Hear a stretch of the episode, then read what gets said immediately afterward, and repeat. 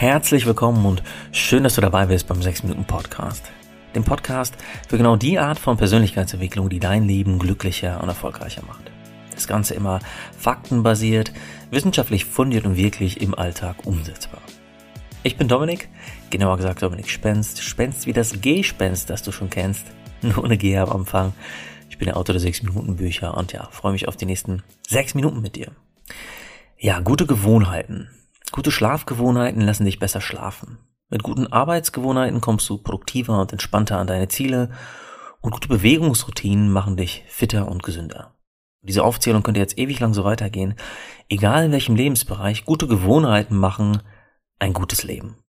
Wir alle haben allerdings auch schlechte Gewohnheiten in unserem Leben. Also Gewohnheiten, die uns davon abhalten, die Dinge zu tun, die wir eigentlich tun wollen, die uns eigentlich glücklicher, gelassener und gesünder machen würden.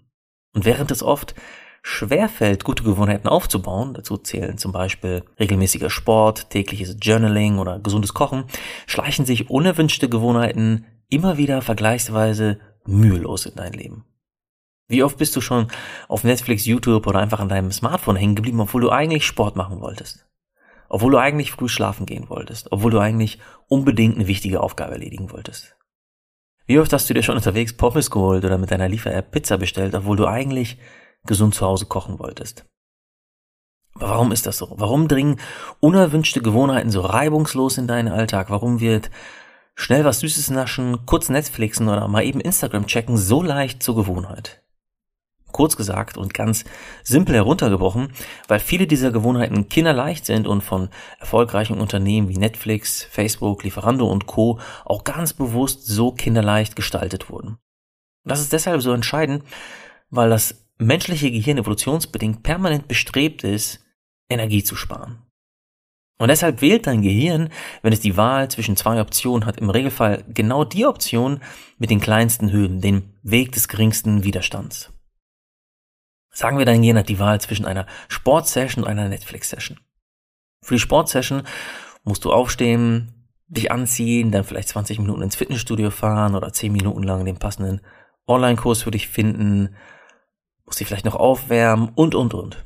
Und im Vergleich dazu sind die Hürden für deine Netflix-Session nahezu null.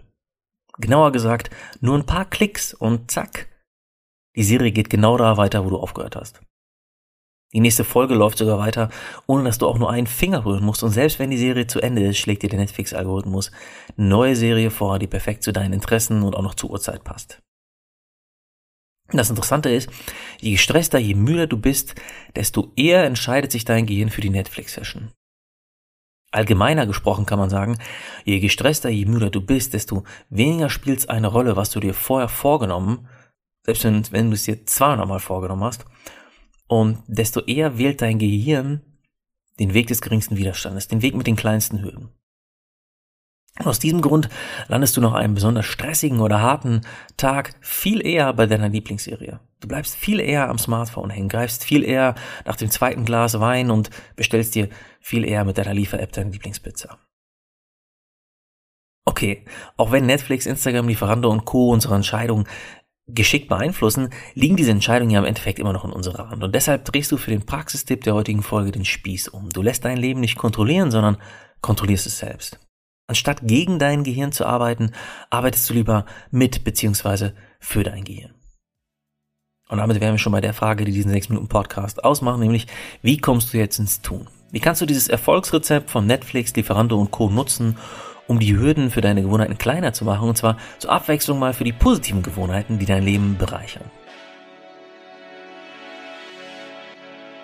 Kurz gesagt, Mach dir deine guten Gewohnheiten so leicht wie möglich, damit du sie ohne Kampf und Krampf aufbauen kannst. Und um genau das zu tun, greifen wir auf einen Praxistipp zurück, den du laut einer Auswertung von mehr als 100 wissenschaftlichen Studien zum Thema Gewohnheiten von der Pionierforscherin Wendy Wood nur genau ein einziges Mal machen musst, um die Wahrscheinlichkeit von gering auf sehr hoch zu erhöhen, dass diese Wunschroutine Teil von deinem Leben wird. Und der Tipp lautet, stelle ganz konkret und bildlich die spezifischen Schritte vor, die notwendig sind, um deine Wunschroutine auszuüben. Ja, sagen wir, du möchtest jeden Tag dein neues Journal oder Tagebuch nutzen.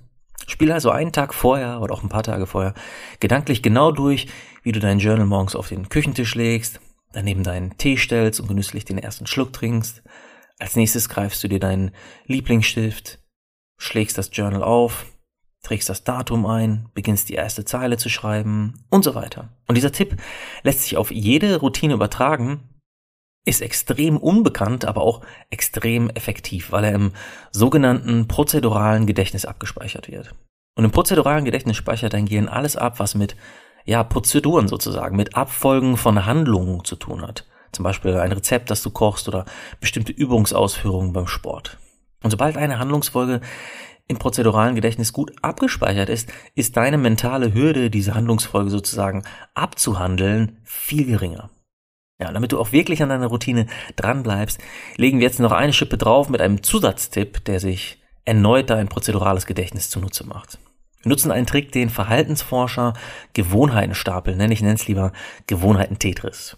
Und dafür nimmst du dir die neue Routine, die du aufbauen möchtest und suchst eine bestehende Routine in deinem Leben, die genau dazu passt. Und dann geht's los mit dem Tetris-Spaß. Okay, sagen wir, du möchtest jeden Morgen ein Glas Wasser trinken. Anstatt jetzt diese Gewohnheit von Null auf neu zu entwickeln, spielst du einfach Tetris und stapelst sie auf eine passende Gewohnheit, die schon Teil deines Lebens ist.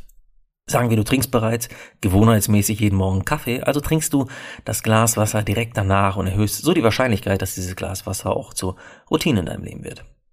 Oder du möchtest mehr spazieren, dann mach immer einen Spaziergang um den Block, nachdem du gewohnheitsmäßig zu Mittag gegessen hast. Und als letztes Beispiel, du möchtest jeden Tag Zahnseide nutzen, dann finde den passenden Tetris-Block, zum Beispiel deine Zahnputzroutine, und putz die Zahnseide, sorry, nicht putz, sondern nutz die Zahnseide, bevor du dir die Zähne putzt. Und mit diesem Gewohnheiten-Tetris nutzt du Verhaltensweisen, die sich über Jahre in deinem Gehirn verwurzelt haben, als sicheren Anker, an dem deine neue Routine ganz bequem anlegen kann. Das Motto von diesem Dranbleiben-Tipp lautet, erfinde das Rad nicht neu, sondern motz dein altes Rad neu auf. Also nochmal kurz zusammengefasst. Egal welche Routine von nun an dein Leben bereichern soll, spiel die einzelnen Schritte deiner Wunschroutine so detailliert wie möglich im Kopf durch. Und um die Wahrscheinlichkeit noch weiter zu erhöhen, dass diese Wunschroutine ein Teil von dir wird, kannst du sie noch mit einer Routine verknüpfen, die bereits Teil deines Lebens ist.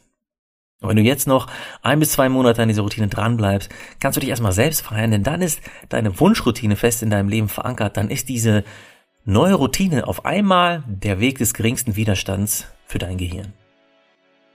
Ja, das war der 6-Minuten-Podcast für heute. Schön, dass du dabei warst. Ich würde mich echt freuen, wenn du mir eine ehrliche Bewertung in deiner Podcast-App dalässt. Schreib mir gerne auch, welches Thema, welches Problem ich hier im 6-Minuten-Podcast für dich ganz persönlich behandeln soll. Ich lese und berücksichtige wirklich jeden einzelnen Themenwunsch. In diesem Sinne, danke an dich fürs Zuhören und bis nächsten Mittwoch, wenn es wieder heißt, hör dich glücklich.